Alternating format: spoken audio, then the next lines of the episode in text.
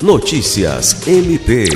O Ministério Público do Estado do Acre, por meio do GRPD, grupo especial criado para atuar em desastres naturais, iniciou na quinta-feira 30 a doação de roupas para a população vítima da cheia do rio Acre.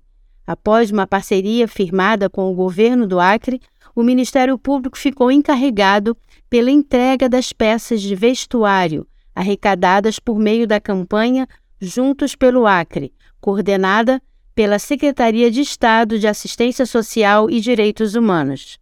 De acordo com o Procurador-Geral de Justiça, Danilo Lovisaro do Nascimento, que acompanha as entregas, o MPAC mobilizou equipes que atuam no GRPD e forneceu a logística necessária para a doação, que está sendo realizada nos bairros mais atingidos na capital.